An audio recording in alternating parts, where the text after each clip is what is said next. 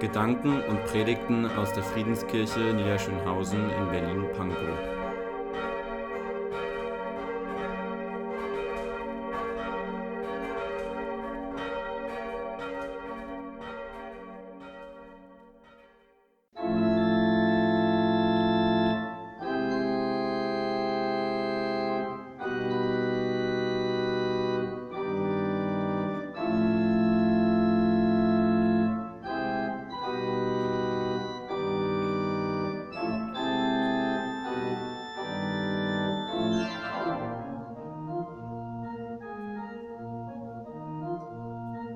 Tatort Bibel.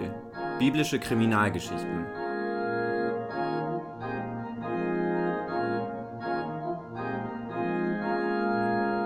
Kriminalgeschichten aus der Bibel.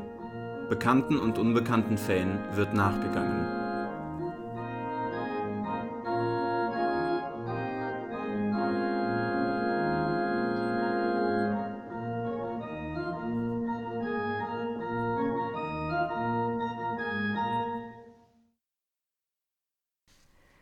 Betrug mit Folgen. Der Betrug. Was für eine Familie. Wie im Bilderbuch.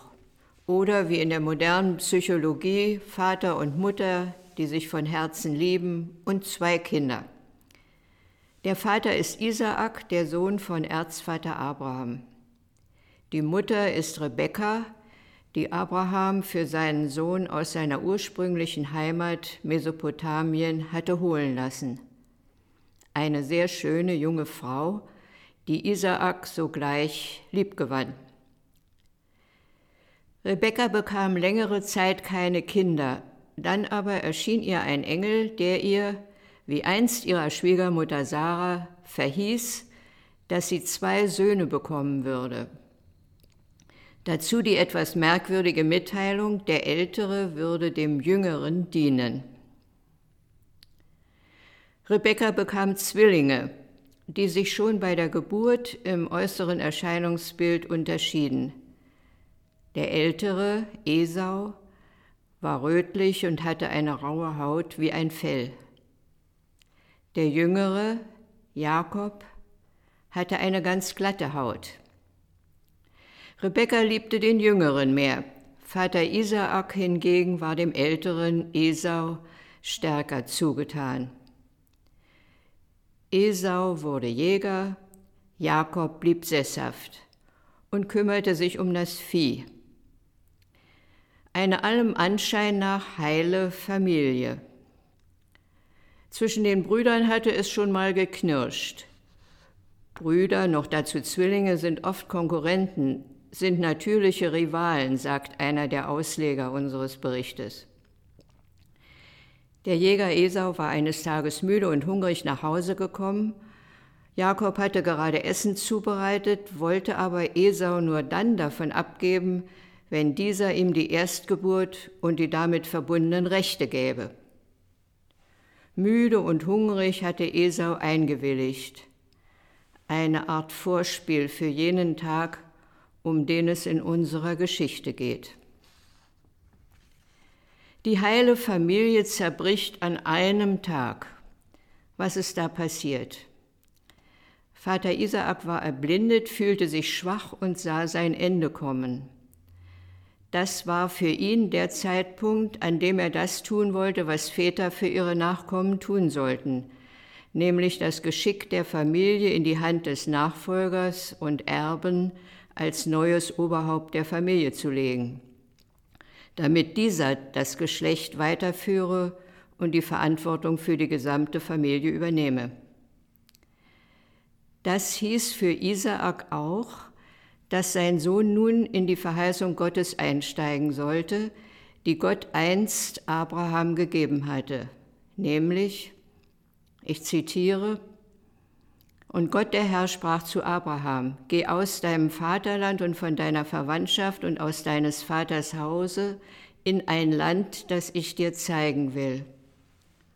Und ich will dich zum großen Volk machen und will dich segnen und dir einen großen Namen machen, und du sollst ein Segen sein. Ich will segnen, die dich segnen und verfluchen, die dich verfluchen, und in dir sollen gesegnet werden alle Geschlechter auf Erden. Zitat Ende. Im alten Volk Israel geschah diese Übergabe in der Segnung des Sohnes durch den Vater. In diesem Segen ist dann alles enthalten, das wirtschaftliche Erbe, das Erbe der Verheißung Gottes, die Nachfolge, die Ernennung zum Oberhaupt. Es war auch klar, dass es sich dabei um die Übergabe an den Erstgeborenen handeln müsste. Unsere Vorfahren hatten übrigens durchaus ähnliche Regelungen. Wir sind heute nicht mehr ganz so konsequent, aber Erbschaftsregelungen gibt es auch heute noch.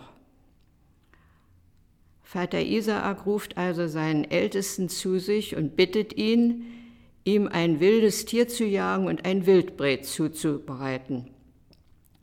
Danach wolle er ihm den väterlichen Segen geben und ihn damit in die genannten Funktionen einsetzen. Doch dazu kommt es nicht. Mutter Rebecca hat nämlich dieses Gespräch gehört. Sie möchte ihren Liebling, Jakob, in dieser neuen Position sehen. Und sie kommt auf einen perfiden Gedanken. Jakob soll sich segnen lassen. Rebecca wird so zur Anstifterin eines bösen Betrugs. Sie überredet Jakob, sich diesen Segen des Vaters zu holen. Jakob zögert zunächst. Wird der Vater den Betrug nicht merken? Doch Mutter Rebecca denkt an alles. Den Unterschied zwischen einem Ziegenbock und dem Wildbret wird der Vater nicht schmecken. Die glatte Haut von Jakob wird rauer, indem um Jakobs Hände und Arme das Ziegenfell gelegt wird und mit Hilfe der Festtagskleidung von Esau wird der Vater den Geruch Esaus in der Nase haben. Geruch ist wichtig. Er hat im Alten und auch im Neuen Testament eine besondere Bedeutung. Mit all diesen Veränderungen an Jakobs Gestalt wird ein also ganz raffinierter Betrug in Szene gesetzt. Von der Mutter in der beschriebenen Weise ausgerüstet geht Jakob zum Vater der ist überrascht, weil der vermeintliche Esau so rasch von der Jagd zurück ist. Jakob ist nun aber schon so an dieser Betrugsgeschichte beteiligt, dass er keine Hemmungen mehr hat, auch Gott noch ins Spiel zu bringen. Der Herr dein Gott bescherte mir's, lügt er. Vater Isaak ist irritiert, weil er die Stimme Jakobs zu hören meint. Deshalb will er ihn betasten. Ja, das Fell hilft. Das ist Esau. Aber Vater Isaak ist noch immer nicht sicher.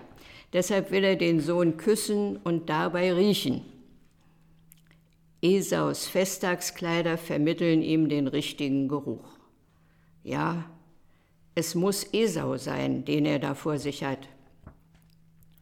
Und so gewährt er ihm nach dem Essen den Segen, jenen Segen, der den Sohn in alle Ämter und Privilegien einsetzt. Welch ein Betrug! Das ist in jenem Umfeld keine kleine Betrügerei, keine Kleinkriminalität. Denn nun ist Jakob auch der Träger der Abraham und Isaak gegebenen großen Verheißung Gottes. Das ist Betrug am Vater, Betrug am Bruder, Betrug an der Familie und ihrer Nachkommenschaft. Das ist auch Betrug an Gott und seiner Verheißung. Und dann kommt Esau zurück, bringt das Wildbret zum Vater und beide erkennen, dass sie betrogen wurden. Beide begreifen, dass hier etwas wirklich Schlimmes geschehen ist. Hast du denn nur einen Segen? fragt Esau den Vater. Ja, diesen Segen gibt es nur einmal. Und eine solche Segnung kann man auch nicht zurücknehmen. Wut und Zorn Esaus auf seinen Bruder sind groß. Er beschließt, seinen Bruder umzubringen, sobald der Vater gestorben ist. Was für ein Tag. Der Betrug hat Folgen. Wieder ist es Rebekka, die Rat weiß. Jakob muss vor dem Zorn seines Bruders fliehen. Die unmittelbare Folge des Betrugs an Vater und Bruder ist also Flucht. Rebekka schickt Jakob zu ihrem Bruder Laban nach Haran. Jakob wird ein Flüchtling. Er flieht weit in den Norden nach Mesopotamien zum Onkel, zu Laban. Dieser nimmt den Neffen auf, aber natürlich nicht als Dauergast, sondern als seinen Diener und Knecht. Jakob muss nun hart arbeiten als Knecht Labans. Knechtschaft, die zweite Folge des Betrugs. Jakob verliebt sich ziemlich bald in seine Cousine Rahel und bittet Laban, sie ihm zur Frau zu geben. Laban verlangt dafür sieben Jahre Arbeit. Als Jakob nach sieben Jahren Rahel heiraten will, findet er im Hochzeitsbett Lea vor, die ältere Schwester Rahels. Jakob ist von Laban betrogen worden. Jakob wird also nun selbst zum Betrogenen. Zur Rede gestellt, argumentiert der Onkel, dass es nicht üblich sei, die Jüngere vor der Älteren zu verheiraten. Da in jener Zeit der Mann mehrere Frauen haben durfte, schuftet Jakob noch einmal sieben Jahre um die geliebte Rahel, bis er sie endlich ebenfalls zur Frau nehmen kann. Flucht aus der Heimat und nun schon 20 Jahre Knechtschaft in der Fremde. Jakob ist in der Folge seines Betrugs an Vater und Bruder ganz unten angekommen. Und dennoch, auch in dieser eigentlich verzweifelten Situation, entfaltet der Segen Gottes, den der Vater Isaak an ihn weitergegeben hatte, seine Wirkung. Jakob wird mit einer großen Familie gesegnet. Lea, die ältere Schwester und Jakobs erste Ehefrau, versucht, das Herz Jakobs zu gewinnen, indem sie ihm Kinder schenkt. Sechs Söhne und eine Tochter. Dazu kommen vier Söhne von den Mägden der beiden Schwestern und schließlich nach der Heirat mit Rahel noch zwei Söhne von Rahel, Josef und Benjamin. Und Jakob ist durch die Knechtsarbeit bei Laban nicht nur an Nachkommen reich geworden, sondern auch an irdischen Gütern. Er hat Labans Besitz gesteigert, aber auch eigenen Besitz erworben, vor allem große Viehherden. Das führt natürlich zu Neid bei seinen Vettern, den Söhnen Labans. So flieht Jakob noch einmal mit seiner großen Familie und seinen Viehherden. Er möchte zurückkehren nach Kanaan in seine Heimat. Als Laban davon erfährt, jagt er dem Flüchtigen nach. Er verliert ja mit ihm seinen besten Knecht, Außerdem hat Jakob die beiden Töchter Lea und Rahel mitgenommen. Es kommt zum Treffen. Doch Neffe und Onkel können sich einigen. Jakob kann weiterziehen. Problemlos ist die lange gefährliche Reise nicht, aber Jakob gibt nicht auf. Er möchte zurück. Doch über ihm steht der große Schatten. Was erwartet ihn in Kanaan? Lebt der Vater noch? Will Esau ihn noch immer umbringen? Jakob schickt Boten voraus und er ergreift umfangreiche Vorsichtsmaßnahmen, teilt seine Herden und auch seine Familie in kleinere Gruppen auf, damit der Zorn Esaus nicht alle auf einmal treffe. Die ausgesandten Boten kehren zurück und melden Jakob, Esau sei aufgebrochen komme ihm entgegen mit 400 Mann. Angst und Sorge wachsen. Wird es zum Kampf kommen? Ist Esaus Zorn über Jakobs Betrug noch immer so stark, dass er ihn und vielleicht auch seine Familie vernichten will? In dieser Situation betet Jakob zu Gott, bekennt seine Schuld, erinnert Gott an seine Verheißung und bittet ihn um Rettung. Und dann kommt es zur Begegnung der Brüder. Anders als erwartet. Esau streckt Jakob seine Hand zur Versöhnung hin. Und Jakob, der vom Vater gesegnete, verneigt sich vor dem Betrogenen und kniet vor ihm nieder als Zeichen seiner Umkehr und Unterwürfigkeit. Esau hebt ihn auf. Er möchte Versöhnung und Bruderschaft. In der Folge einigen sie sich darüber, wo jeder mit seinen Nachkommen künftig leben wird. Die Freude über die Versöhnung ist groß. In die Freude mischt sich der Schmerz, dass Jakobs geliebte Frau Rahel bei der Geburt ihres zweiten Sohnes Benjamin stirbt. Aber Vater Isaak lebt noch und erlebt die Versöhnung seiner Söhne. Als er stirbt, begraben ihn seine beiden Söhne Esau und Jakob gemeinsam. Gottes Verheißung an Abraham hat sich erfüllt. Nein, das ist noch nicht das Ende der Geschichte. Die Geschichte Gottes mit dieser Familie, mit dem Volk Israel, das daraus erwächst, geht weiter. Die zwölf Söhne Jakobs werden die Häupter der zwölf Stämme des Volkes Israels. Doch auch das geht nicht in gerader, problemloser Linie. Die Söhne Jakobs zerstreiten sich wie einst Esau und Jakob. Sie verkaufen den Lieblingssohn Jakobs nach Ägypten und zeigen dem Vater das blutbeschmierte Gewand des Josef, so dass Jakob annehmen muss, Josef sei tot. Doch auch diese Geschichte führt am Ende dazu, dass nach einer großen Hungersnot der verkaufte Josef in der Fremde in Ägypten seine Brüder und seinen Vater Jakob vor dem Hungerstod erretten kann und sich so der Segen Gottes erneut bestätigt. Josef sagt die entscheidenden Worte. Ihr gedachtet es böse mit mir zu machen, aber Gott gedachte es gut zu machen. Gottes Geschichte. Liebe Gemeinde, warum erzählt die Bibel diese Geschichte und was ist an dieser Geschichte wichtig für uns? Ich sehe vor allem zweierlei. Zum einen schildert die Bibel eine reale Welt, in unserer Erzählung geht es um die Gründer des Volkes Israel, um die sogenannten Erzväter. Ihr Leben und ihr Handeln und damit die Geschichte des Volkes wird sehr realistisch erzählt.